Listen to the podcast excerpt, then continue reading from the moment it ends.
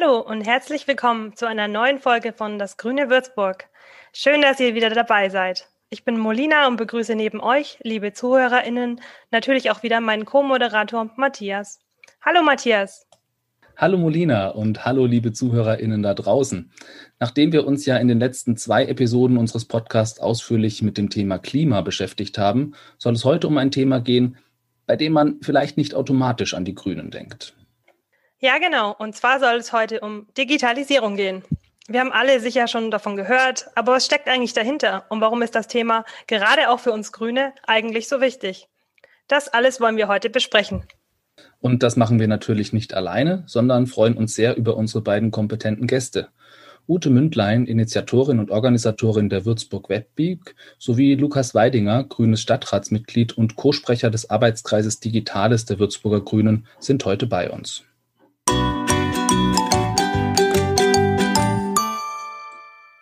Wir starten die Sendung aber zunächst wie gewohnt mit unserer Kategorie Achte Grüne Neune.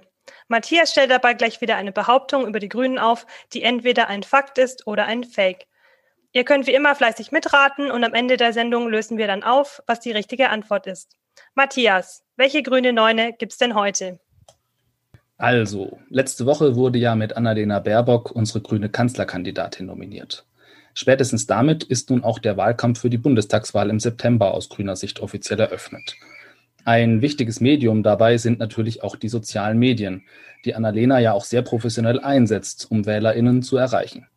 Auffällig ist nur, dass Robert Habeck, der ihr als Co-Vorsitzender den Vortritt bei der Kanzlerkandidatur gelassen hat, sich noch gar nicht über eben jene sozialen Medien zur anstehenden Wahl oder zu ihrer Kandidatur geäußert hat. Ich behaupte, das liegt daran, dass Robert Habeck Anfang 2019 Opfer einer Hackerattacke geworden ist und sich daraufhin aus den sozialen Medien zurückgezogen hat. Ob das stimmt oder nicht, erfahrt ihr wie immer am Ende der Sendung.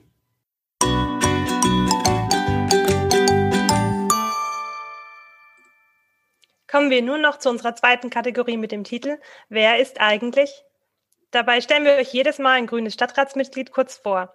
Auch heute ist das wieder einer unserer Gäste, und zwar Lukas Weidinger. Hallo Lukas. Hi. Lukas, wir freuen uns sehr, dich heute in der Sendung zu haben. Lass mich dir und den ZuhörerInnen noch mal ganz kurz das Prinzip von Wer ist eigentlich erklären. Ich nenne dir gleich jeweils zwei Begriffe und du musst dich dann ganz spontan für einen der beiden entscheiden. Anschließend stellt dir Molina dann ebenfalls noch ein paar Fragen, bei denen du dir dann allerdings mehr Zeit für die Antwort lassen kannst. Okay, bist du bereit für unsere Schnellfragerunde? Ich freue mich drauf. Super. Dann legen wir los. Hund oder Katze? Ich bin kein Haustiermensch. Da muss ich weder noch sagen. Okay. Kickers oder Baskets? Mit 1,94 wird man ja häufig auf die Sportart, die man spielen könnte, angesprochen. Und auch da bin ich kein Ballspielmensch äh, und sage aber Baskets. Kino oder Netflix? Theater. Mozartfest oder umsonst und draußen? Jetzt antworte ich auf deine Frage mal und halte mich an die Regeln. Umsonst und draußen. da bin ich ja erleichtert, dass wir die Kurve noch kriegen. Fahrrad oder ÖPNV? Das Fahrrad ist mein Verkehrsmittel. Auch wenn ich den ÖPNV viel nutze, ähm, das Fahrrad löst die Freude aus. Residenz oder Festung? Mmh Tatsächlich fällt mir nicht einfach. Ich würde Festung sagen. Dann haben wir noch unsere schöne Fangfrage: regionales Rinderstick oder Bio-Äpfel aus Neuseeland? Ah, da hatte ich neulich eine wilde Diskussion drüber, was jetzt besser ist. Und äh, würde, weil ich Vegetarier bin, dann die Äpfel nehmen. Und dann haben wir uns gedacht, machen wir heute mal eine andere Extrafrage noch zum Thema Android oder iOS. Android. Aber nur, das liegt am Open Source Kern. So, Lukas, dann darf ich dir jetzt auch noch ein paar Fragen stellen, damit unsere ZuhörerInnen dich noch ein bisschen besser kennenlernen können. Beginnen wir mit der Frage 1. Wie alt bist du und was machst du, wenn du nicht gerade mit Stadtratsarbeit beschäftigt bist? Ja, danke, Molina. Ich bin noch 29 Jahre alt und äh, tagsüber Ingenieur und äh, nachmittags und abends dann in Politik tätig, wie du schon gesagt hast. Ähm, in meinem Ingenieurberuf beschäftige ich mich mit der Reparierbarkeit von Produkten. ähm, dem weltweiten Service. Und äh, in meiner freien Zeit, die dann noch übrig ist, gehe ich gerne ins Theater. Ähm, kommt jetzt auch wenig überraschend. Und äh, ja, generell auch mal Konzerte oder so. Und seit wann bist du schon bei den Grünen? Ich bin seit Anfang 2017 bei den Grünen und äh, Mitte 2017 nach Würzburg gezogen. So richtig aktiv geworden bin ich dann mit meinem Umzug nach Würzburg. Da habe ich dann beschlossen, das zu meinem Hobby zu machen oder einem meiner Hobbys. Ähm, davor war ich eher bei Veranstaltungen zuhörend dabei und dann habe ich mich Mitte 2017 getraut, auch mal ein Amt zu übernehmen. Und gab es einen besonderen Grund, warum du der Partei beigetreten bist? Ja, ich denke, ich äh, teile den Grund mit, mit einigen äh, Parteifreunden. Das ist so ein, so ein, das fängt mit so einem diffusen Störgefühl an von wir laufen in eine falsche Richtung. Ähm, wir hören es ja auch ständig, dass wir uns auf einem äh, Pfad bewegen, äh, auch hier im Podcast, äh, der für das Klima nicht gut ist und ähm, was man aber konkret sagen muss, der für uns Menschen, die in die, dieses Klima aushalten müssen, nicht gut ist. Und aus dem Störgefühl heraus und dann auch aus dem Willen da dran teilzunehmen, ähm, da was aktiv zu machen, da aktiv zu werden, ähm, bin ich dann den Grünen beigetreten. Jetzt bin ich natürlich auch ein bisschen Technik-Nerd, äh, wie du weißt, und ähm, ja, möchte das natürlich jetzt aus der, aus der technologischen Sicht auch betrachten und gucken, welche Rahmenbedingungen müssen wir setzen, damit äh, auch technische Entwicklungen, die unsere Gesellschaft so sehr beeinflussen, äh, in die richtige Richtung gehen. Und würdest du sagen, ähm, dass du ein Idol hast? Ein politisches oder ganz allgemein? Mit Idolen tue ich mir schwer. Ähm, jetzt ich versuche eher an, an einzelnen ähm, Themen oder an einzelnen Eigenschaften von Personen festzumachen, was ich mir, wo ich mir so ein bisschen eine Scheibe abschneiden möchte. Und ähm, wenn wir jetzt auch in der in der Folge, in der Podcast-Folge über Digitalisierung sind, würde ich sagen, ähm, Francesca Bria in Barcelona macht ganz tolle Dinge auf kommunalpolitischer Ebene ähm, und baut die Stadt, sage ich mal, im Hinblick oder mit Mitteln der Digitalisierung um in eine Stadt, wie ich sie mir vorstelle. Setzt ganz aktiv auf Open Source, setzt ganz stark auf Bürgerinnenbeteiligung. Und das sind, sind tolle Eigenschaften und das ist eine tolle Agenda, ähm, ja, wo ich gerne ein Stück auch so in die Richtung arbeiten möchte, ja. Ja, da machst du uns schon neugierig auf den zweiten Teil des Podcasts. Und ähm, was würdest du denn als Stadtrat gerne erreichen? Also neben den Visionen, die du gerade schon genannt hast. Ähm, ganz akut haben wir das Problem, dass unsere Schulen da nicht richtig aufgestellt sind. Die Stadt ist Sachaufwandsträgerin für sozusagen den Betrieb unserer Schulen. Sie bezahlt nicht die Lehrerinnen und Lehrer, stellt sie auch nicht ein, das macht das Bundesland. Aber wir stellen das Gebäude hin. Ähm, wir sorgen für die sanitären Anlagen, dass das Licht angeht und wir sorgen als Stadt dafür auch, dass das WLAN läuft. Und ähm, da haben in den letzten Jahren sehr viele Ausschreibungen stattgefunden. Wir geben da sehr viel Geld aus, wir investieren, ähm, auch mit Fördermitteln. Aber ganz oft, auch mangels Wissen, muss ich leider sagen, ähm, kümmern wir uns nicht so sehr um den langfristigen Betrieb der Geräte, die wir da anschaffen.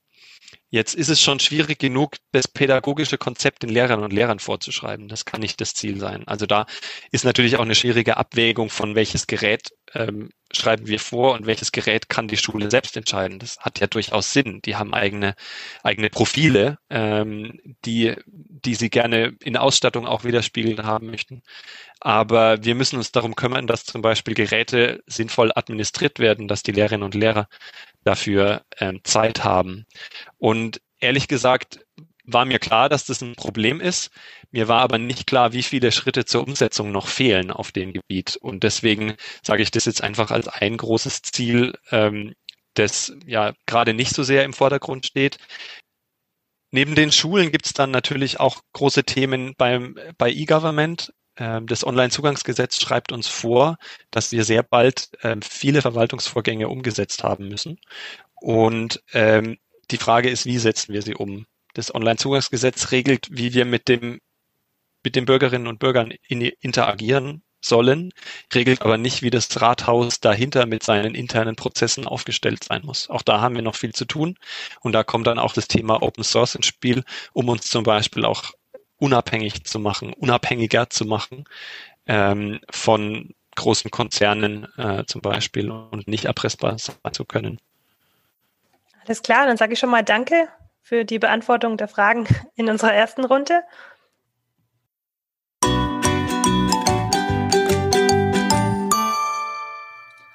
Ja, ähm, jetzt haben wir über Lukas schon einiges erfahren, wollen es aber natürlich nicht versäumen, auch unseren zweiten Gast ganz herzlich hier willkommen zu heißen. Ute, wir haben dich ja als Expertin für das Thema Digitales ähm, eingeladen. Kannst du dich vielleicht auch unseren HörerInnen kurz vorstellen und erläutern, seit wann und inwiefern du dich eigentlich mit dieser Thematik beschäftigst? Ähm, vielen Dank für die Einladung. Ich freue mich sehr, dass ich bei euch im Podcast sein kann. Ich kann auf, um auf deine Frage zurückzukommen, ich kann es nicht richtig sagen. Ich kann da nicht ein Jahr dran setzen, sondern ich kann dir sagen, wann ich das erste Handy hatte, das war 1998. Ich kann sagen, wann E-Mail-Adresse und alles dazu kam. Aber mit dem Thema, wo ich sage, ich, ich kümmere mich jetzt mal drum, dass wir mal Leute zusammenbringen, dass wir Leute mal vernetzen, würde ich sagen, vielleicht seit 2010, als ich das erste Mal auf dem Barcamp war. Und dann 2015, als ich jetzt das erste Barcamp hier in Würzburg organisiert habe, ein Barcamp für alle Hörerinnen und Hörer, ist ein Format, bei dem jeder, der möchte, einen Vortrag halten kann. Ähm, sehr, sehr, kann man ja sagen, basisdemokratisch, ähm, sehr offen und ja, und aus dem äh, Barcamp Würzburg ist dann tatsächlich 2017 die Idee dann auch entstanden, lass uns doch mal eine Würzburg Web Week organisieren. Ich sage immer, das ist ein Barcamp in groß, weil wir bei der Würzburg Web Week, das ist eine Dachveranstaltung, bei der wir mal zeigen wollen, was in Würzburg, aber auch in der Region in Sachen Digitalisierung und Innovationslos, Innovation los ist. Und das Schöne an der Geschichte ist bei diesem, bei dem Webweg-Format, jeder, der möchte, kann mitmachen. Wir setzen da jetzt nicht irgendwie, man muss Geld dafür zahlen oder man muss ein bestimmtes Thema haben, um mitmachen zu können. Und vor allem, man kann in dem Format mitmachen, wie man möchte. Also wenn ich sage, ich möchte einen Kurzvortrag machen, dann mache einen Kurzvortrag. Wenn ich sage, ich möchte dazu eine Konferenz machen, mache eine Konferenz. Und das Konzept geht auf. Ich kann dann auch später gerne noch ein bisschen mehr dazu sagen und seit 2017 dann wirklich intensiver mit dem Thema äh, Digitalisierung. Okay, ähm, jetzt ist Digitalisierung ja schon so ein Schlagwort, das uns heute in den unterschiedlichsten Kontexten begegnet. Und natürlich erst recht, seitdem durch die Pandemie vieles nur noch überhaupt äh, nur noch digital funktioniert. Ob das jetzt Einkaufen ist oder Unterrichten und äh, auch hier unsere Podcastaufnahme zum Beispiel. Also einerseits sind sich scheinbar alle einig, dass es sich bei der Digitalisierung um das zentrale Thema unserer Zeit handelt. Andererseits habe ich aber auch ähm, den Eindruck, dass darüber, was das, was das eigentlich meint, noch sehr unterschiedliche Vorstellungen bestehen. Wie würdet ihr beide denn persönlich diesen Begriff Digitalisierung definieren?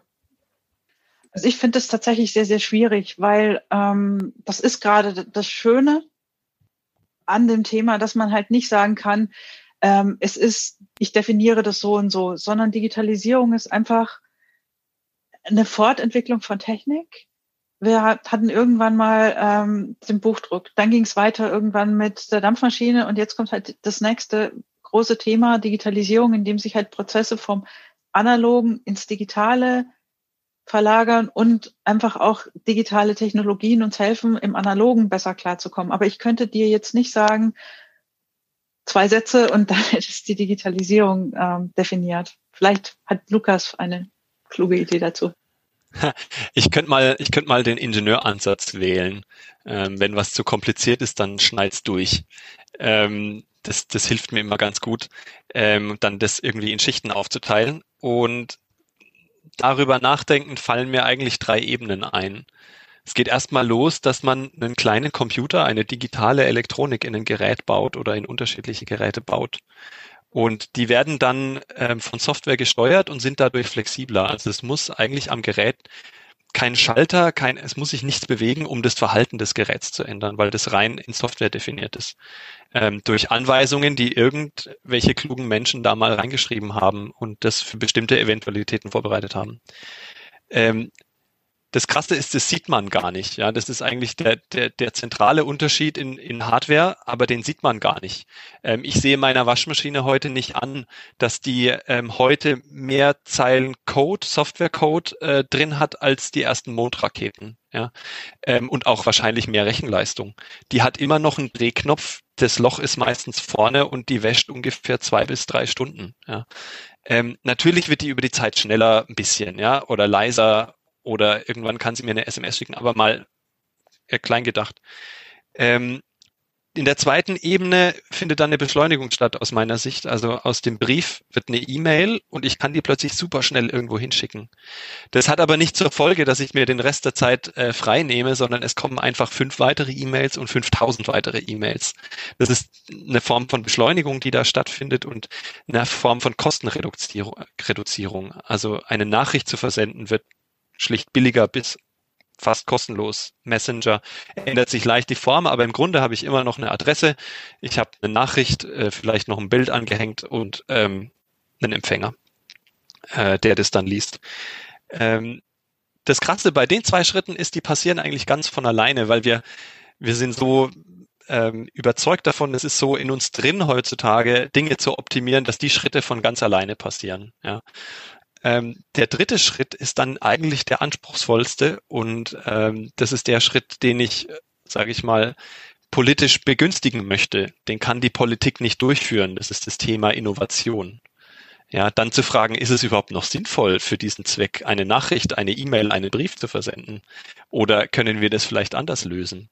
Ja, ist es, ist es sinnvoll, ähm, dass ich in meiner Steuererklärung immer noch Name, Adresse und alles angeben muss, obwohl es das Finanzamt genau weiß? Und sie kriegen jeden Monat ähm, die Meldung von meinem Arbeitgeber, ähm, wie viel er mir bezahlt hat. Warum steht es da nicht schon drin? Warum gleicht es einer Vokabelabfrage? Der Teil ist dann Innovation und der ist dann auch ähm, ja schwierig, würde ich sagen. Und da ist dann das, wo man sich als grüner Politiker auch auszeichnen kann, ähm, hier Steuern einzugreifen, dass die Beschleunigung eben nicht dazu führt, ähm, dass der Regenwald abgeholzt wird für oder oder Minen in Afrika ausgebeutet werden für noch mehr und noch mehr Geräte. Das sind dann die Punkte, wo man, wo ich auch politisch dann äh, ja zumindest Rahmenbedingungen setzen möchte. Ja, Optimierung und Innovation. Das klingt doch ganz klar eigentlich nach nur Vorteilen. Ähm, damit greifst du quasi schon ein bisschen äh, meine nächste Frage ähm, auf. Welche Vorteile habe ich denn eigentlich davon, wenn ich dig digitalisiere? Also neben dem, was du gerade erklärt hast. Ähm, was fällt dir da noch ein? Und was meint ihr beide? Warum ist Digitalisierung grundsätzlich jetzt so wichtig? Jetzt auch mal abgesehen von der Situation, in der wir uns gerade befinden. Also ich, ich würde sagen, die Frage ist eigentlich, ist, muss man so sagen, wir kommen um das Thema nicht mehr herum. Klar, wir können uns in die Höhle zurückziehen und oder irgendwie im Urwald ohne Netz, ohne Verbindung leben. Das geht sicherlich. Aber für den Großteil der Hörerinnen und Hörer ist das keine Option. Das heißt, das Thema Digitalisierung, egal ob wir wollen oder nicht, betrifft uns. Und das Thema Digitalisierung betrifft ähm, auch den Großteil unseres Lebens. Also man kann nicht nur sagen, das ist das Berufsleben und E-Mails, sondern ich habe damit zu tun, indem ich, wie ähm, Lukas vorhin schon gesagt hat, Online-Zugangsgesetz, wenn ich bei Behörden etwas machen will, dann habe ich da auch schon das Thema. Oder ich habe, ich möchte mit Freunden kommunizieren, aktuell Pandemie, ähm, geht halt über Zoom. Ja, also es gibt ganz, also es gibt kaum einen Lebensbereich, mir fällt auch gar keiner ein, wo du nicht irgendwas digitalisiert hast oder mit dem Thema. Und ich möchte halt, da möchte ich auch mm, Lukas recht geben. Man kann entweder sagen, ich, ich lehne es total ab oder ich gestalte halt mit. Und ich finde es halt immer schöner, wenn man mitgestaltet und versucht, Dinge, die vielleicht nicht so gut laufen, auch mit anzugehen und anstelle dann immer zu sagen, auf die Gefahren, auf die Risiken, auf die Probleme hinzuweisen, sondern zu sagen, okay, ja, die gibt es. Das ist auch nicht alles Eitertei aber man kann ja auch wahnsinnig viel mitgestalten. Und ich finde bei Digitalisierung das Schöne ist einfach, vieles wird möglich. Also zum einen, wir können uns weltweit vernetzen. Das ist nicht mehr so beschränkt, dass wir nicht wissen, was Menschen in China denken, sondern wir kriegen viel mehr mit, was andere Menschen denken, welche Probleme die haben. Und das hilft uns auch. Dieses Wissen, hey, letztlich sind wir alle Menschen. haben unterschiedlichen Hintergrund, äh, unterschiedliche Kulturkreise. Ja, aber im Grunde sind wir, also nicht im Grunde, sondern wir sind alle Menschen. Und viele Probleme sind gleich. So. Das zweite ist, ich kann mir jetzt einfach auch Wissen aneignen. Ich muss nicht äh, studieren, sondern ich kann mir zum Beispiel auf YouTube Vorlesungen äh, in Harvard anschauen, MIT. Das heißt, ich kann partizipieren. Ich, es ist nicht mehr nur einer kleinen Gruppe vorbehalten Wissen, wie es im Mittelalter war und dann langsam mit, äh, mit dem Buchdruck besser wurde. Aber dieses Partizipieren können heißt ja auch, ich brauche Wissen. Das ist auch, finde ich, ein riesengroßer Vorteil durch diese Digitalisierung.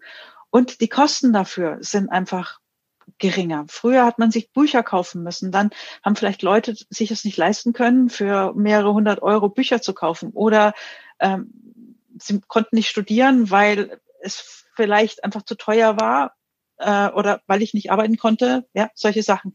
Das ist durch ähm, die Digitalisierung einfacher geworden. Oder wenn ich jetzt noch mal ein anderes Beispiel rausgreife, die Fortschritte, die in der Medizin gemacht werden, zum Beispiel bei der Erkennung von Brustkrebs. Ja, wie viel Leben wird das retten? Und gleichzeitig kommen aber ganz andere Probleme auf uns zu. Und deswegen finde ich, sollten wir uns nicht äh, hinstellen und sagen, nee, und hm, es ist alles nur Vorteil, sondern was kann ich als einzelne Bürgerin tun? Was kann ich aktiv mitgestalten? Es, ich möchte gerne noch zwei äh, dem hinzufügen, was Ute, du nur ganz kurz gesagt hast. Es ist aber, glaube ich, wirklich wichtig. Ähm, Sichtbarkeit, Vielfalt weltweit, aber auch zwischenmenschlich Vielfalt, also in, in jeder in jeder Dimension von Diversity ähm, ermöglicht uns auch ähm, ja eine ganz andere ähm, Chancengleichheit zu erreichen. Dass es plötzlich ein Diskursthema ist, wie, wie Frauen von filmschaffenden Produzenten behandelt werden.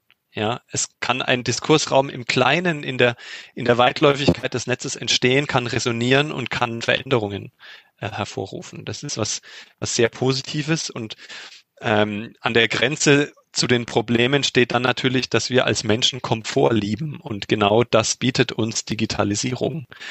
Und ähm, diesen Komfort können wir nutzen. Und ähm, ganz platt, ja, neben den ganzen großartigen Entwicklungen, die Ude gerade so beschrieben hat, ähm, ist das im Kleinen auch noch ein Effekt, der, denke ich, technologische Entwicklungen wesentlich beeinflusst. Und ich möchte vielleicht noch was ergänzen. Es ist auch leichter geworden, zum Beispiel ein Unternehmen zu gründen. Also wenn ich heute eine Idee habe für ein Unternehmen und ich sage, ich möchte irgendwie ein, eine zentrale Anlaufstelle haben, um ähm, Food Waste irgendwie mal klar zu machen und dass jemand, der ähm, was hat, was er wegwerfen will, ähm, jemand anders kann es abholen. Das war früher ja, ich weiß gar nicht, wie das gegangen wäre. Weil bis es in so einem Mittagsblatt oder irgendwo gehangen war, ist ja das Food, also das Essen dann auch wieder verdorben gewesen. Das heißt, heute geht es viel, viel schneller. Und generell, wenn ich ein Unternehmen gründe, ja, was brauche ich dafür? Ein Laptop, Internetanschluss, das war's. Früher, das war viel, viel komplexer, komplizierter und das hat auch Leute dann davon abgehalten, weil halt einfach ähm, Wissen nicht da war und es teurer war. Weil ich habe vielleicht eine Maschine gebraucht, ich habe ähm, Material gebraucht. Und wenn ich, wenn man zum Beispiel an die Gastronomie denkt, ja, wenn ich äh, heute ein Unternehmen, also heute eine Gastronomie aufmache, dann brauche ich Besteck, da brauche ich Inneneinrichtung generell, ja. Das kostet wahnsinnig viel Geld. Heute, ich könnte aber sagen, ich mache ein Ghost Kitchen auf, also so eine, ich, äh, ich leih mir, also in den USA ist das ein großer Trend, ich, ähm, ich miete mich irgendwo ein in einem Laden, wo schon eine Küche vorhanden ist und einmal die Woche koche ich dann Utes Burger. Ja, und dann gibt's vegane Burger nur rund um Avocado, was auch immer, ja. Aber ich habe dann nicht diese hohen Anschaffungskosten, weil die hat schon jemand. Und ich mache dann halt Werbung auf einer Plattform für, hey, guck mal, das ist Utes Burger. Das war vor vielen Jahren gar nicht denkbar. Und so entstehen dann aber auch wieder neue Innovationen, neue Ideen und viel mehr Leute vielleicht weltweit kriegen mit. Oder auch generell in der eigenen Stadt. So. Jetzt hätten wir von dir natürlich gern die Start-up-Gründung von Utes Burger. Musst du uns dann berichten, was daraus geworden ist.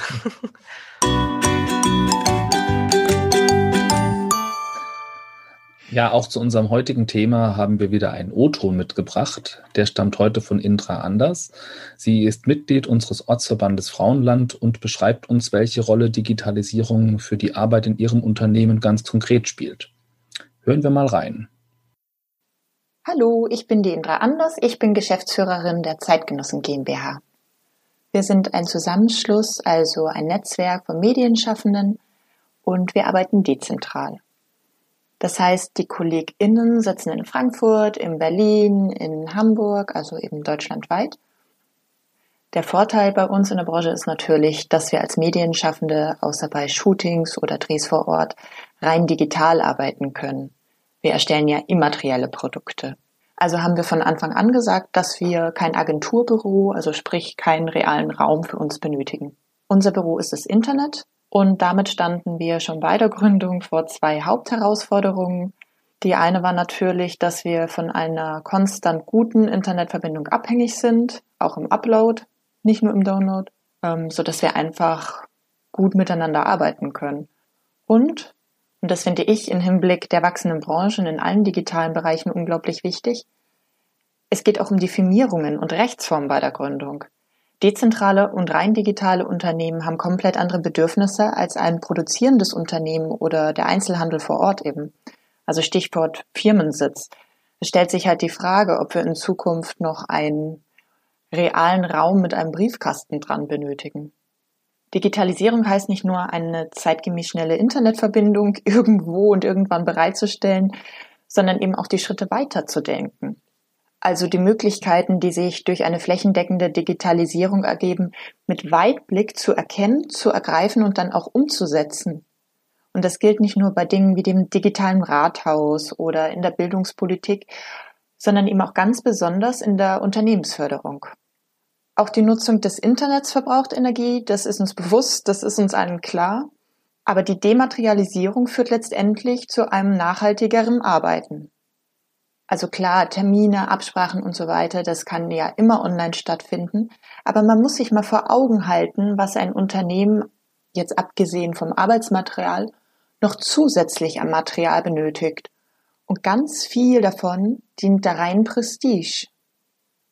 Als wir vor zwei Jahren mit der Gründungsidee an die nötigen Institutionen herangetreten sind und unser Konzept vorgestellt haben, stießen wir erstmal auf Verwunderung, Verwirrung und teilweise wirklich komplettes Missverständnis. Aber wenn wir uns heute bei Kunden oder auch bei anderen Institutionen vorstellen, dann ist es für die Menschen da viel konkreter geworden, weil vor allem eben das letzte Jahr diese Art von Dezentralisierung gefordert und eben auch gefördert hat.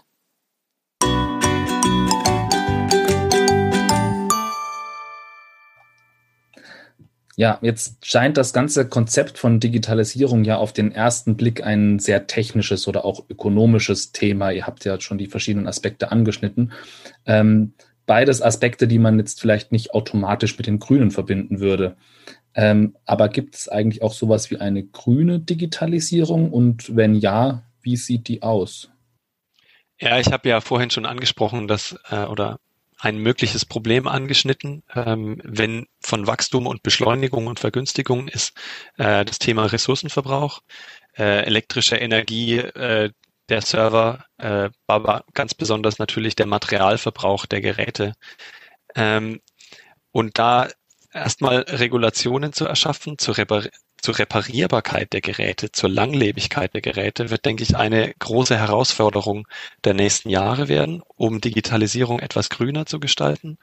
Wir haben großes Potenzial darin, zum Beispiel ein Stromnetz intelligent zu steuern und die den Anteil an erneuerbaren Energien, vielleicht nicht nur im Strom, sondern auch in der Wärme, in der Mobilität zu revolutionieren und, und wirklich nochmal ganz nach oben zu treiben. Und ich glaube tatsächlich, wir schaffen es auch nicht ohne diese Optimierung an der Stelle. Und äh, da spielt sich dann grüne Digitalisierung ab, wie du es genannt hast, oder vielleicht in den beiden Beispielen. Ja, bleiben wir doch gleich mal bei der grünen Digitalisierung. Lukas, äh, du bist auch Sprecher des Arbeitskreises Digitales der Würzburger Grünen. Ähm, sind das alles auch Themen, die ihr im Arbeitskreis diskutiert, was wir hier gerade besprochen hatten? Erzähl uns doch mal einfach ein bisschen, was ihr im Arbeitskreis macht. Ja, gerne. Unser Arbeitskreis hat sich Mitte letztes Jahr, Mitte 2020, gegründet. Oh, neben vielen anderen Arbeitskreisen im, in Würzburg, in unserem Würzburger Kreisverband der Grünen. Und ähm, wir haben uns zwei Schwerpunkte gesetzt. Einerseits das Thema Transformation der grünen Organisation oder Digitalisierung der grünen Organisation und Veränderung der Zusammenarbeit in der Partei, Optimierung, Beschleunigung, Innovation. Ähm, und als zweiten Schwerpunkt natürlich das Thema, was gerne als Netzpolitik bezeichnet wird. Was lässt sich aus von, von Leuten, die sich sehr stark im Internet äh, mit der digitalen, mit digitalen Technologien verbunden sehen, was, wie können sie die Welt äh, vielleicht ein kleines Stück besser machen? Ja, ist ja immer ein wichtiger Anspruch auch bei den Grünen. Und wir haben uns zum Beispiel zuerst mit dem Thema Bürgerinnenbeteiligung beschäftigt und dort mit einem Gründer ausgetauscht aus dem Landkreis Würzburg, Landkreis Schweinfurt sogar, fällt mir ein. Ähm, äh, der, der eine App äh, zur Verfügung stellt, in der Bürgerinnen und Bürger ihre Meinung zu verschiedenen Themen kundtun können. Äh, findet auch eine Zusammenarbeit mit der Stadt Würzburg statt. Wir haben uns jetzt ganz zuletzt mit dem Wahlprogramm äh, der Grünen oder dem Entwurf des Wahlprogramms auseinandergesetzt und Änderungsanträge vorbereitet und andere Änderungsanträge bewertet und auch unterstützt mit unserer eigenen Stimme im Rahmen der demokratischen Prozesse.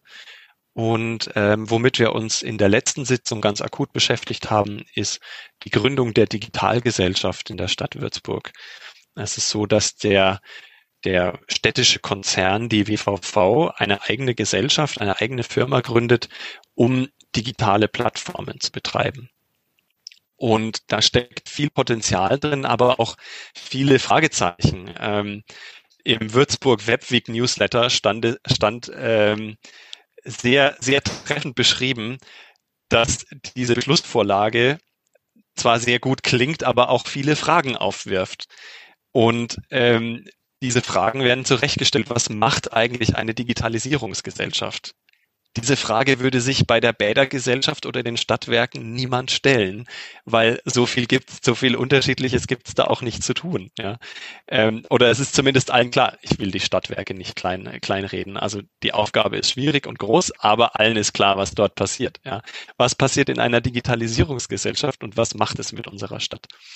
Äh, damit haben wir uns beschäftigt. Wenn du magst, kann ich auch kurz dazu was erzählen. Ja, gerne. Okay. Ähm, also im Grunde gibt es aus meiner Sicht zwei Schwerpunkte, die so eine Digitalisierungsgesellschaft wahrnehmen kann. Jetzt nicht exklusiv, sie kann auch beides wahrnehmen. Das eine ist ähm, Strategiearbeit, Projektsteuerung und Öffentlichkeitsarbeit. Ähm, Öffentlichkeitsarbeit ist ganz wichtig, auch wieder zu erklären, was passiert da eigentlich, einer durchaus kritischen Stadtgesellschaft zu erklären, was, was machen wir da eigentlich, wofür geben wir hier Geld aus. Und das andere Thema ist Infrastruktur betreiben, Plattformen betreiben, Angebote machen. Ute hat vorhin gesagt, sie möchte ihre Burger auf einer Plattform anbieten. Aber was passiert eigentlich, wenn diese Plattform sich einen Großteil des Gewinns einverleibt? Was passiert, ähm, wenn Marktplätze in der Stadt, wir, uns würde nie einfallen, unseren Marktplatz in der Stadt an ein Unternehmen zu vermieten, damit die wieder oder, oder zu verkaufen, damit die dort weiter äh, die Preise diktieren, die dann auf dem Wochenmarkt stattfinden. Aber in digitalen Umfeld passiert sowas ganz automatisch. Das ist auch nicht immer schlecht, weil ich finde, wenn Leute eine gute Idee haben, dann dürfen sie damit auch ein Unternehmen gründen und Geld verdienen. Das ist keineswegs schlecht.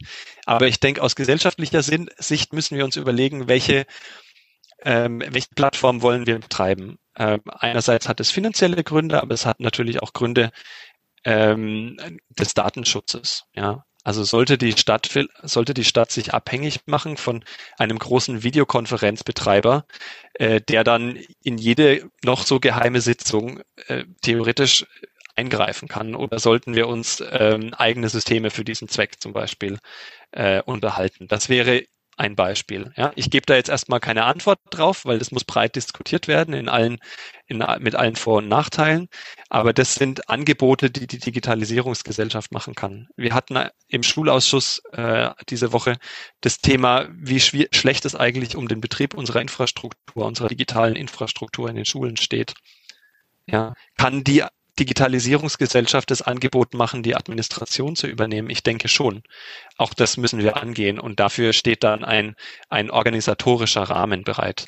Und zum Schluss natürlich, ganz wichtig, ganz viel Öffentlichkeitsarbeit, Medienbildung für die Stadtgesellschaft. Wir gehen nicht alle nochmal in die Schule und bekommen einen verbesserten Deutschunterricht, sondern das muss jetzt irgendwie mitten im Leben passieren. Und auch solche Angebote kann eine Digitalisierungsgesellschaft machen. Und mal angenommen, jemand unserer HörerInnen würde sich jetzt auch gerne mehr mit dem Thema beschäftigen. Könnten die dann einfach äh, bei dir beim Arbeitskreis vorbeischauen? Auch wenn man jetzt vielleicht sich technisch nicht so auskennt. Wie, wie sind da die Voraussetzungen? Sich Gute einfach bei Frage. dir melden? Gute Frage. Es gibt natürlich einen Eingangstest, ja, der äh, behandelt dann IT-Geschichte vom C64 bis heute. Nein, Quatsch. Ähm, wir, unser Arbeitskreis ist erstmal ähm, auch kreisübergreifend, KV-übergreifend, wie man in der Partei sagen würde. Also es errichtet sich an Leute aus der Würzburger Stadt und des Landkreises. Ähm, und wir haben da überhaupt keine Voraussetzungen. Wir haben sogar ein Mitglied, die Jessica, die sagt, ah, jetzt sitze ich hier plötzlich in dem Arbeitskreis mich hat doch eigentlich nur die Ausstattung der Schulen gestört oder ich wollte doch eigentlich nur irgendwas mit einer App haben, um dass sich Leute auf dem Dorf vernetzen können, ja. Und plötzlich rede ich hier mit lauter Nerds und äh, genau so muss das aber in einer, in einer heterogenen Partei passieren, ähm, dass die besten Ideen eben, dass man sich auch nochmal aneinander reibt und ähm, auch Fragen stellt, weil wenn man gezwungen ist, Dinge zu erklären, dann äh, wird die ja, festigt es nochmal die, die Ausrichtung aus meiner Sicht. Eine Professorin von mir hat es immer Learning by Teaching genannt. Also ich freue mich immer über jedes neue Mitglied äh, oder wir freuen uns über jedes neues Mitglied im Arbeitskreis und ähm, sind da zu einem offenen Diskurs auf jedem technischen Niveau bereit. Ute, du hast ähm, bei deiner Vorstellung schon ähm, kurz ähm, umrissen. Du hast vor einigen Jahren die Würzburg Web Week ins Leben gerufen. Ähm, die hat jetzt auch während Corona letztes Jahr stattgefunden. Mit 85 VeranstalterInnen waren beteiligt. 140 Events virtuell und auch im, im Real Life, wie man so schön sagt. Das ist alles sehr beeindruckend. Wie kamst du überhaupt darauf, wie, auf diese Idee für diese Web Week und ähm, wie hat sich das jetzt in den letzten Jahren zu sowas Großem entwickelt? Also die Idee hatte ich weil ich ähm, 2011, 2012 am Rande bei der Orga von der Nürnberg Web Week beteiligt war, also wirklich nur am Rande, fand die Idee schon immer sehr, sehr spannend und wusste aber nicht, wie man das in Würzburg umsetzt.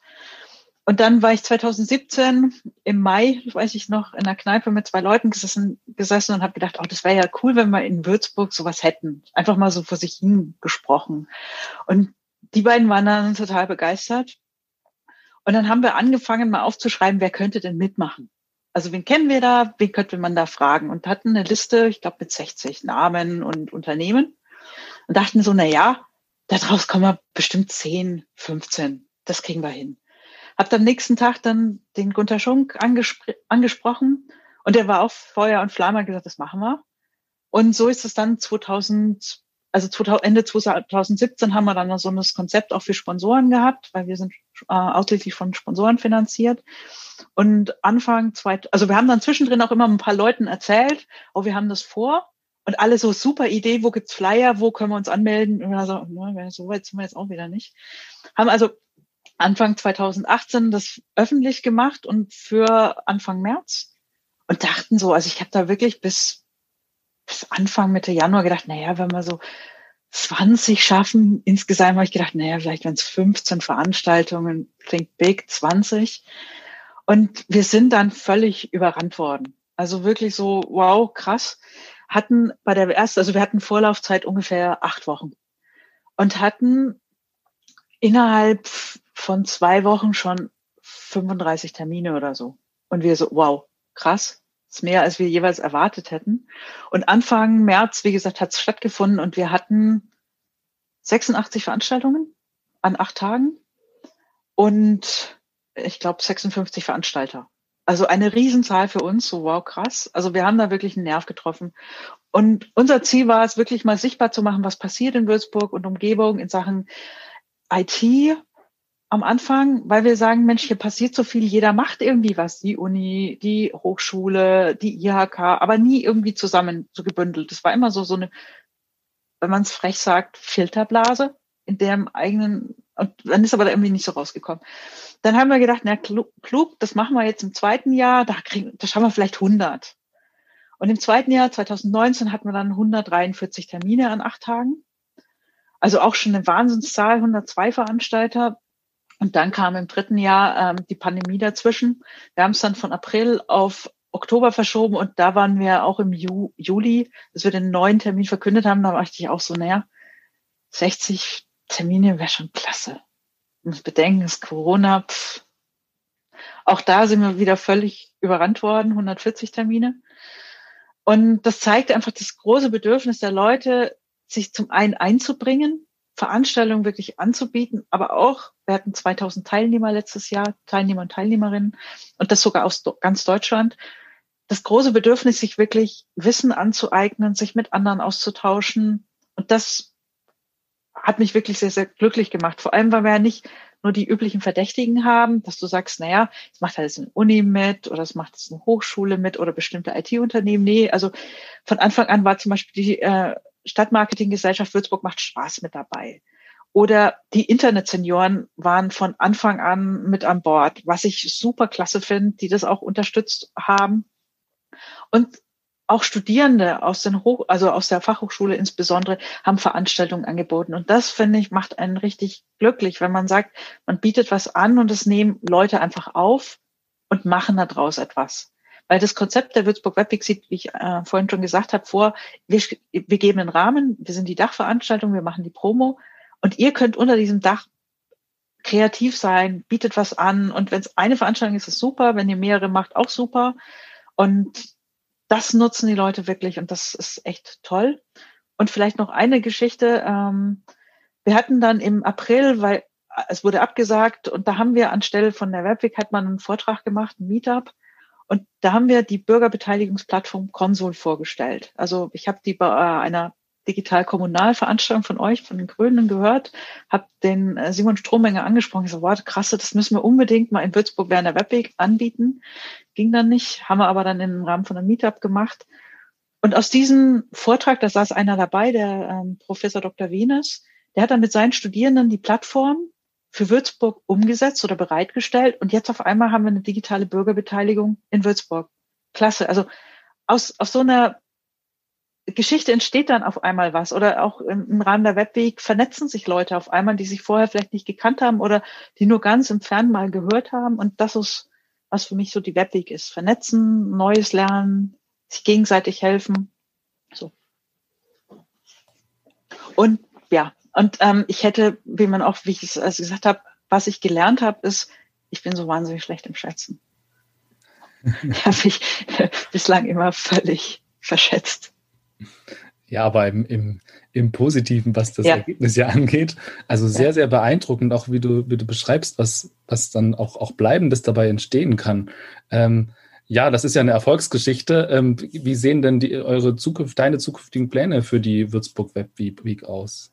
Kannst du da also wir werden eine Webweek im Herbst 2021 machen. Wir haben noch keinen Termin verkündet, weil wir merken aktuell, die Stimmung ist auch nicht so, dass die Leute jetzt wieder voller Begeisterung sind, sondern es ist tatsächlich eine gedrückte Stimmung aktuell. So eine, naja, wir machen jetzt alle, was nötig ist, aber so eine richtige, was wir sonst so kennen, so, jawohl, wieder eine Webweek, hurra, freuen wir uns, das ist aktuell noch nicht. Wir glauben aber, dass sie jetzt definitiv wieder kommen wird, aber wir warten jetzt noch ein paar, paar Wochen ab, bevor wir einen Termin verkünden.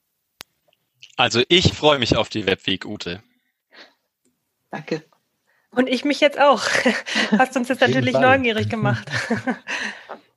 ja, äh, was meint ihr? Ähm, könnt ihr noch ein bisschen erzählen, welche anderen Initiativen oder Entwicklungen im Bereich äh, Digitalisierung gibt es denn neben der Würzburg Web Week noch so in Würzburg? Also zum einen ist da der IT-Verband zu nennen, wo sich die IT-Unternehmen aus der Region mal zusammengeschlossen haben. Ich glaube, knapp 30 haben sie aktuell, weil es auch darum geht, mal nicht gegeneinander zu arbeiten, weil viele der Unternehmen haben einfach die, stehen vor der Herausforderung, genügend Fachkräfte zu finden. Äh, Würzburg ist immer noch bei zahlreichen Studierenden immer so, so, ja, ich habe jetzt fertig studiert, ich Master in Data Science, aber in Würzburg ist ja nichts los, da finde ich keinen Arbeitsplatz, also muss ich nach Hamburg, Berlin, wo auch immer hinziehen, was super schade ist. Wir bilden die hier aus und dann sind sie weg. So, und die Unternehmen im IT-Verband möchten sich zusammenschließen, um einfach mal sichtbar zu machen, was haben wir hier für tolle Unternehmen. Du musst nicht wegziehen. Es gibt genügend spannende Arbeitsplätze. So. Dann haben wir so, wo wir uns drüber kennengelernt haben, Lukas, äh, das Smart City Meetup.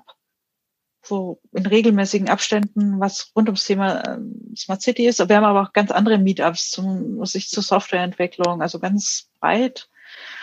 Und was ich auch schon gerade angesprochen habe, die Internet für Senioren, finde ich eine wahnsinnig gute Initiative, die inzwischen so weit sind, dass sie sagen, lass uns unsere Seniorinnen und Senioren aufschlauen, weil viele haben ja immer doch noch Berührungsängste. Also die, die machen in acht Wochen Seniorinnen und Senioren fit von, ich habe keine Ahnung, wie E-Mail funktioniert und was Zoom ist, zu, ey, pass auf, ich helfe dir jetzt mal über Zoom, äh, deine Probleme zu lösen. Super spannend. Ähm, da haben sie, da fangen sie jetzt gerade oder haben sie gerade angefangen, einen zweiten oder dritten Kurs zu machen. Toll. Es werden wieder mehr. Und dann würde ich auch noch da erwähnen, dass wir halt ähm, eine Förderung bekommen haben in Würzburg für diesen Data Science Knotenpunkt. Also eine KI, also dass ein KI-Lehrstuhl gefördert wird vom Bayerischen Staat. Ähm, da werden neue Gebäude auch, also neues Gebäude auch am Hubland oben gebaut. Und an der FHWS haben wir zum Beispiel auch ein neues Gebäude, allerdings in Schweinfurt, zum, wo Robotik dann stattfindet. Da gibt es auch einen neuen Studiengang zum Thema Wasserstofftechnik. Also da passiert unheimlich viel was man aber häufig gar nicht so mitkriegt, was ich sehr schade finde. Und das ist auch so ein Ansatz von der Würzburg Webweg und auch von mir zu zeigen, hey Leute, hier passiert wirklich viel. Das ist klar, es gibt immer besser. Und klar, andere Städte können es vielleicht noch toller, aber es ist kein Grund, dass wir drauf schimpfen müssen. Und einen letzten Punkt, den ich noch erwähnen will, das Thema Open Data Plattform. Auch da gibt es jetzt schon, äh, also es gibt eine Plattform und auch das Interesse, das weiterzuentwickeln kann man natürlich noch viel, viel mehr machen, aber ja. Ja, ich glaube, auf das letzte Problem oder die letzte Herausforderung, die Ute adressiert hat, äh, mit der Bekanntheit, da ist dann auch eine übergreifende Strategie wichtig, äh, die einen gewissen Buy-in hat, unter der sich Leute eine Vision, unter der sich viele Menschen versammeln können und die man dann auch wieder zerschneiden kann in Handlungsfeldern und kann sagen, hier, hier, hier. Ähm, das können nicht viele Leute wie Ute jetzt so äh, staccato-mäßig aufzählen, was es alles gibt. Und ganz wichtig ist mir eine Sache noch äh, hinzuzufügen. Äh, mit den Internetsenioren hast du schon einen sehr wichtigen Verein ähm, erwähnt, aber auch der Nerd-to-Nerd-Verein, der sich im Bereich Chaos macht Schule äh, engagiert, um Schülerinnen und Schülern das Thema Digitalisierung und Medienbildung und was bedeutet es eigentlich digitale Elektronik, Beschleunigung, Innovation was hat das für Auswirkungen auf unser Leben äh, näher zu bringen. Da sind auch ganz tolle Leute unterwegs, die betreiben ein, ein sogenanntes Fab Lab, eine offene Werkstatt, Open Space, wie es auch manchmal genannt wird, äh, wo es dann Veranstaltungen gibt, ein Repair-Café, um die Reparierbarkeit wieder beizubringen und äh, den Leuten das Gefühl zu geben, die Geräte wirklich zu besitzen, ja, weil sie in der Lage sind, die auch wieder flott zu machen, wenn was nicht funktioniert. Das ist ja ein ein großes Problem, das wir haben, dass wir uns gegenüber von digitalen Geräten häufig ohnmächtig finden. Und es erfordert ganz viel, da ein Empowerment äh, zu äh, möglich zu machen. Da kann ich eine schöne Anekdote erzählen. Ich war im Termin vorher mit unserer, mit meiner Fraktionskollegin, der aktuellen Fraktionsvorsitzenden Karin, ähm, in dem Termin. Sie ist äh, über 70 und hat gerade ganz stolz erzählt, dass sie einem Professor von der Uni in einem Termin erklärt hat, wie Zoom funktioniert und dass sie ihm da helfen konnte. Ja, danke. Das äh, klingt nach spannenden Initiativen. Und äh, das Repair Café, das äh, kenne ich sogar. Und äh, das hat echt total viel Spaß gemacht. Sind auch total nette Menschen, ähm, die einem da weiterhelfen. Und äh, kann ich auch nur allen unseren ZuhörerInnen empfehlen, da mal vorbeizuschauen, wenn das mal wieder möglich ist. ja, aber das klingt ja insgesamt doch, als ob unsere Stadt im Bereich Digitales echt gut aufgestellt ist. Oder seht ihr trotzdem noch ähm, großen Verbesserungsbedarf? Ja, wir sind gut aufgestellt, aber ich finde es nach wie vor sehr zerfasert. Also ich finde, dass wir an vielen Stellen Dinge machen und dann aber immer noch die Leute so, so das Gefühl haben, ich muss jetzt sagen, ich bin von der Organisation ABC anstelle, dass wir sagen, es ist doch völlig egal, ob die Organisation ABC das ist, sondern lasst uns gemeinsam Dinge voranbringen, weil nur gemeinsam werden wir größere Dinge auf die Beine stellen. und Lukas hat es auch sehr klug schon gesagt, uns fehlt eigentlich auch so eine Gesamtvision. Also wir machen wirklich im Kleinen wirklich ganz, ganz tolle Sachen schon. Aber wo wollen wir eigentlich hin? Also was, was ist so das große Ganze? Und ich würde es auch nicht sagen, dass es ein Fehler ist, sondern sowas ergibt sich ja auch im Laufe der Zeit. Aber dafür müssen halt viel mehr Leute miteinander sprechen und nicht versuchen, okay, ich, ich gründe da eine Organisation oder ich gründe da ein Unternehmen oder ich mache dazu irgendwie was, sondern viel mehr zusammenarbeiten. Ich, das würde ich mir wünschen, dass wir auch in Würzburg oder Würzburg und Umgebung einfach aufhören, in diesen Fürstentümer zu denken. Ja? Wenn du jetzt mit der, also da, da zähle ich auch die Politik dazu, dass man gemeinsam auch viel mehr noch versucht, fraktionsübergreifend was zu machen. Das passiert sicherlich schon. Aber man hat dann doch immer noch das Gefühl, wenn man es auf die Politik betrachtet, äh, dass da viel noch äh, Eigeninteresse ist. Anstelle, dass man sagt, eigentlich geht es doch darum, um unser gemeinsames Leben hier auf diesem Planeten. So. Aber vielleicht bin ich da auch völlig naiv. Ja, perfekte Überleitung. Ähm, weil wir haben ja heute einen Stadtrat auch bei uns im Podcast sitzen, Lukas. Ähm, und das wäre auch das, das Thema unseres Podcasts heute wäre ja mit digital kommunal überschrieben. Ähm, daher greife ich das direkt auf, was, was Ute gerade angesprochen hat. Spielt das Thema ähm, Digitalisierung eigentlich auch eine, eine Rolle in der, in der Kommunalpolitik? Ähm, also im Stadtrat oder speziell auch für die Grünen? Welchen Stellenwert hat es da? Ähm, wie wie steht es auch um, um die Digitalisierung der Stadtverwaltung? Ähm, ja. Ja, Ute hat, hat äh, das ganz schön angeschnitten und ich möchte äh, damit anfangen, äh, mal den Diskurs zu beschreiben. Also der Stadtrat ist erstmal ein Ort, an dem eine Debatte stattfindet und dann eine Entscheidung dazu getroffen wird. Und äh, für mich gibt's äh, in Sachen Digitalisierungsprojekten, wenn ich das jetzt mir nochmal in dem großen Deckel erlauben darf, äh, zwei Varianten, wie das im Stadtrat ablaufen kann. Entweder es wird wohlwollend zur Kenntnis genommen, ähm, dann gibt's mehr oder weniger Buy-in, man ist mal dafür und dann passiert was oder halt auch nicht. Es wird nicht so richtig nachverfolgt durch die agierenden KommunalpolitikerInnen. Oder die andere Variante ist, es findet eine Debatte statt, weil man das Thema gerade als, als Möglichkeit zur Profilierung äh, wahrnimmt und dann reden wir aber zwei Drittel von der Debatte nur darum, äh, wem das jetzt alles nicht hilft. Wie schlecht das ist, dass den Leuten jetzt nicht geholfen wird. Und ähm, ich glaube, neben, neben so einem Prozess einer Strategieentwicklung, den ja eine Stadtverwaltung durchaus anschieben kann, ähm, der ist nicht immer erfolgreich, ja, aber sowas kann man beauftragen, sage ich mal. Ähm, ist es ganz wichtig, auch so eine Debatte zu verändern. Und das findet meistens nicht in der Debatte selber statt, sondern durch kleine Anmerkungen mal zwischendurch auf Veranstaltungen oder ähm, dass sie einfach merken, hey, das ist jetzt jemandem wichtig und der guckt eben drauf, dass die Wi-Fi-Router oder die Wi-Fi-Access Points nicht nur aufgehängt werden, sondern auch gewartet werden die nächsten fünf Jahre, zehn Jahre, solange sie eben hängen. Und ähm, das sind so ja die kleinen Schritte, die ich nach vorne machen möchte, äh, von der Vision zur Veränderung zu einer zu einer ähm, ernstzunehmenden Debatte darüber, was dann bedeutet, dass man auch das Thema wirklich wirklich ernst nimmt.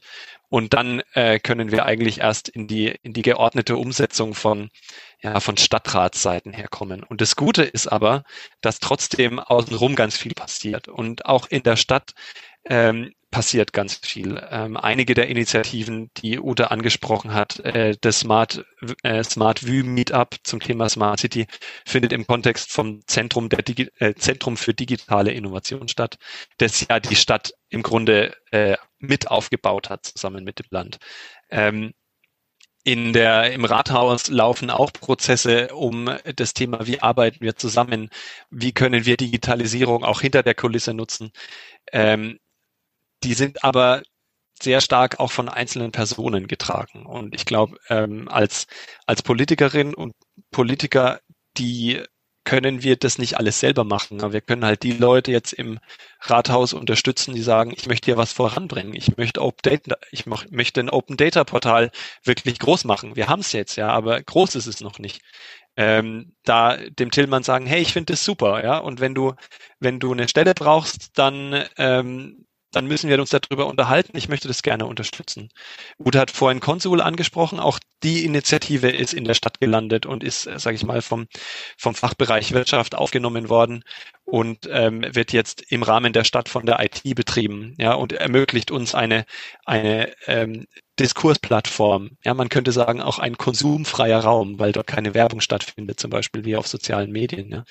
Ähm, und ähm, sowas dann zu unterstützen und zu sagen, super, dass das entstanden ist und jetzt packen wir da aber auch noch Geld dran, dass das weiterleben kann, denn Software kostet auch im Betrieb Geld. Open Source ist nicht kostenlos. Und ich habe mal in einem anderen Podcast zum Thema E-Government gehört, das Problem an Open Source ist, man kann es nicht kaufen. Und äh, so lustig das klingt, das ist ein Problem für die Stadt, weil sie möchte Dinge gerne kaufen. Wir möchten das entscheiden, Geld einsetzen und dann das dann haben. So funktioniert Software aber nicht. Und da müssen sich dann Strukturen verändern. Ich glaube, da wird ganz viel passieren, weil wir mit der Digitalisierungsgesellschaft dieses Jahr zusammen auch einen Beirat schaffen werden, ähm, um dann wieder einen weiteren Diskursraum nahe an der Stadtverwaltung zu ermöglichen. Und das sind dann wichtige Schritte in die richtige Richtung. Ja. Dann machen wir für unsere finale Frage noch einen Sprung von der Kommunal- auf die Bundesebene. 2021. Dieses Jahr steht eine Bundestagswahl an. Wie wichtig ist die Digitalisierung aus eurer Sicht inzwischen für den Wahlkampf geworden? Da muss ich direkt einhaken. Es ist der einzige Raum, in dem wir uns gerade gesundheitlich sicher begegnen können. Auch wir sind ja gerade in einem Videokonferenzsystem beieinander und nicht physisch. Und deswegen ist es die Vorbedingung, dass überhaupt ein Wahlkampf stattfinden kann in der Ausführung. Und ähm, ja, ähnlich wie wir es bei der Klimadebatte sagen, ähm, muss man auch sagen, im Bereich Digitalisierung, in der Schule, Medienbildung, ja, wieder ganz breiter Bereich, ähm, haben wir jetzt lange zu wenig gemacht. Und auch da kommen wir in einen Backlog rein und müssen mal gucken, jetzt dass wir da die Türe aufmachen, dass Förderprogramme nicht so wahnsinnig kompliziert sind. Was steckt da eigentlich für ein Menschenbild dahinter, wenn wir sagen, wir möchten das Thema fördern, aber dann ähm, ist es so kompliziert, an den Antrag zu kommen äh, oder den Antrag auszufüllen, dass dann am Ende nichts passiert. Der Fördertopf bleibt voll. Das sind Dinge, da sitzt die Bundesregierung drauf. Die Bundesregierung schafft auch zum Beispiel für die Stadt, für die kommunale Ebene Rahmenbedingungen, mit, der wir, mit denen wir dann arbeiten können. Das sind Förderprogramme und Regulierungen. Und da äh, können wir ganz große Schritte nach vorne machen, ähm, wenn wir das Thema äh, richtig angehen dann nach der Bundestagswahl. Ich möchte sagen, also ich glaube, man kann jetzt nicht mehr sich hinstellen und sagen, in Deutschland läuft alles super. Ich glaube, wenn wir irgendwas Positives aus dieser Covid-19-Krise rausziehen, dann definitiv, dass uns massiv aufgezeigt wurde, wie weit wir eigentlich in vielen Bereichen in Deutschland hinten dran sind. Und wir können es nicht mehr so tun, als ob da nachkommen, da sitzen wir es aus und so schlimm ist es nicht. Ich glaube, wenn man zum Beispiel Eltern nimmt, was die momentan leisten müssen, weil halt die Bildung nicht funktioniert, weil ähm, Schulen einfach nicht digitalisiert sind, unfassbar. Also wenn man da mit Eltern so am Rande zu tun hat, also ich äh, höchsten Respekt, was die gerade machen. Vor allem, wenn sie kleinere Kinder haben, also wo man nicht sagen kann, naja, da ist jetzt derjenige, der Sohn, die Tochter ist 15 und macht das schon irgendwie, irgendwie. Kriegt sie das hin oder kriegt er das hin, sondern ist sieben, acht sondern braucht Anleitung. Dann auch die Frage, ich würde nicht sagen, dass es ein dezidiertes Thema ist, dass wir sagen, wir sprechen über Digitalisierung, sondern wie ich ja eigentlich oder vorhin schon gesagt habe, das betrifft alle Lebensbereiche. Also wenn wir über das Thema Klimawandel reden, da ist Digitalisierung ein massiv wichtiges Thema. Also wie schaffen wir es, CO2 zu reduzieren? Ja, vielleicht indem wir mal weniger fliegen, weil wir dann äh, Videokonferenztools haben. Das könnte ein Teil sein. Oder wir, äh, Lukas hat vorhin auch schon das Thema Logistik angesprochen. Wie schaffen wir es, dass weniger Leerfahrten von LKWs, von äh, Schiffen stattfinden?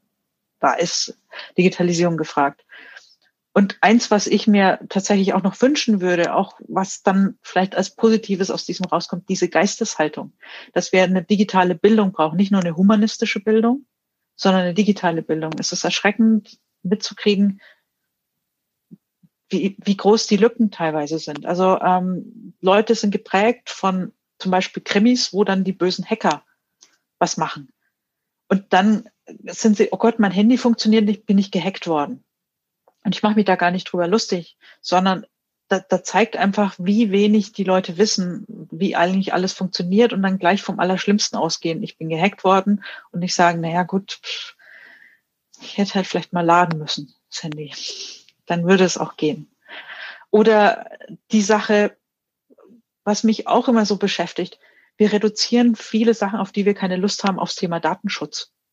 Datenschutz finde ich so massiv wichtig. Aber Datenschutz ist auch so ein Instrument geworden, um Innovation zu verhindern.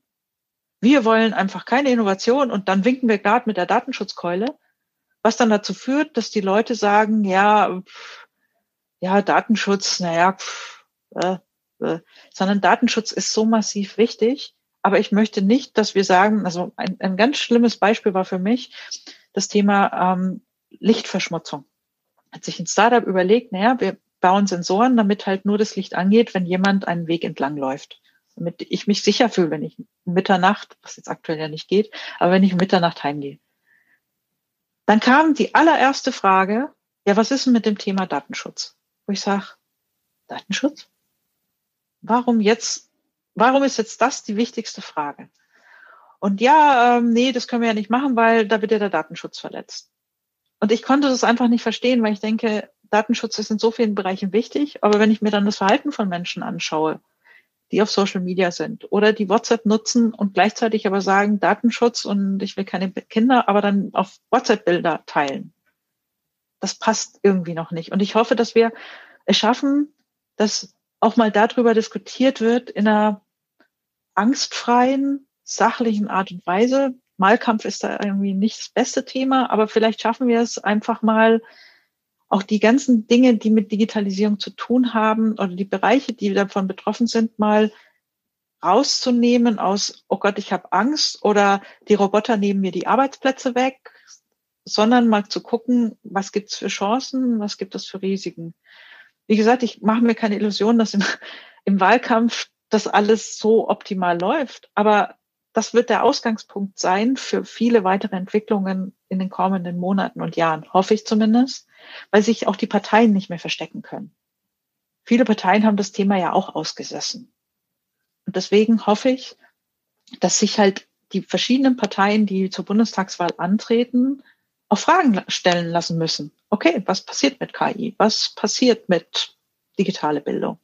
Oder nicht so wischiwaschi und naja, so wichtig ist es nicht, sondern wirklich mal überlegen, was haben wir für Lösungen, was haben wir für Konzepte. Und das erhoffe ich mir durch diesen Wahlkampf, dass es eine Debatte, die jetzt schon langsam angefangen hat oder die jetzt schon im Laufen ist, weiter fördert.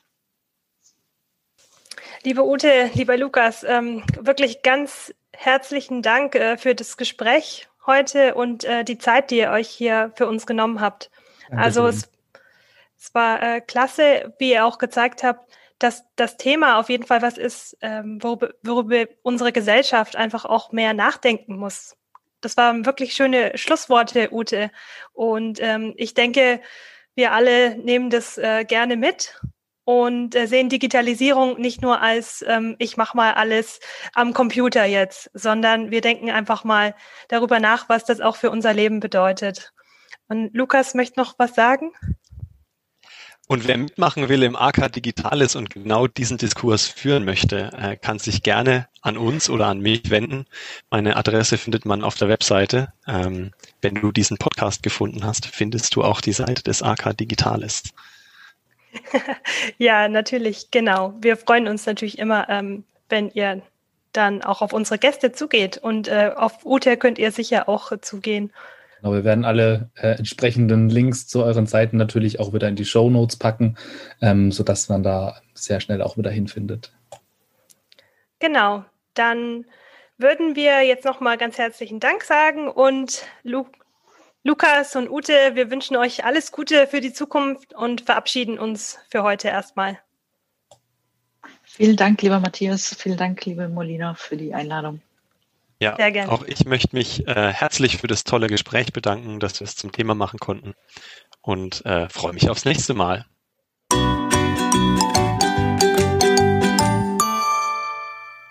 Ja, jetzt sind wir euch, liebe HörerInnen, natürlich noch die Auflösung unserer Kategorie Ach du grüne Neune vom Anfang dieser Folge schuldig.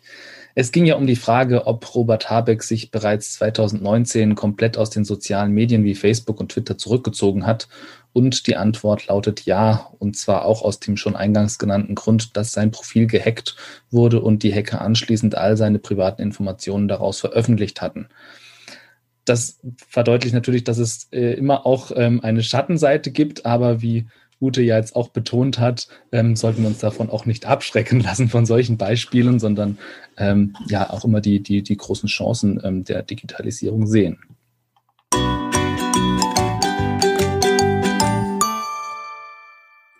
Und damit wären wir auch schon am Ende dieser Folge von Das Grüne Würzburg angelangt.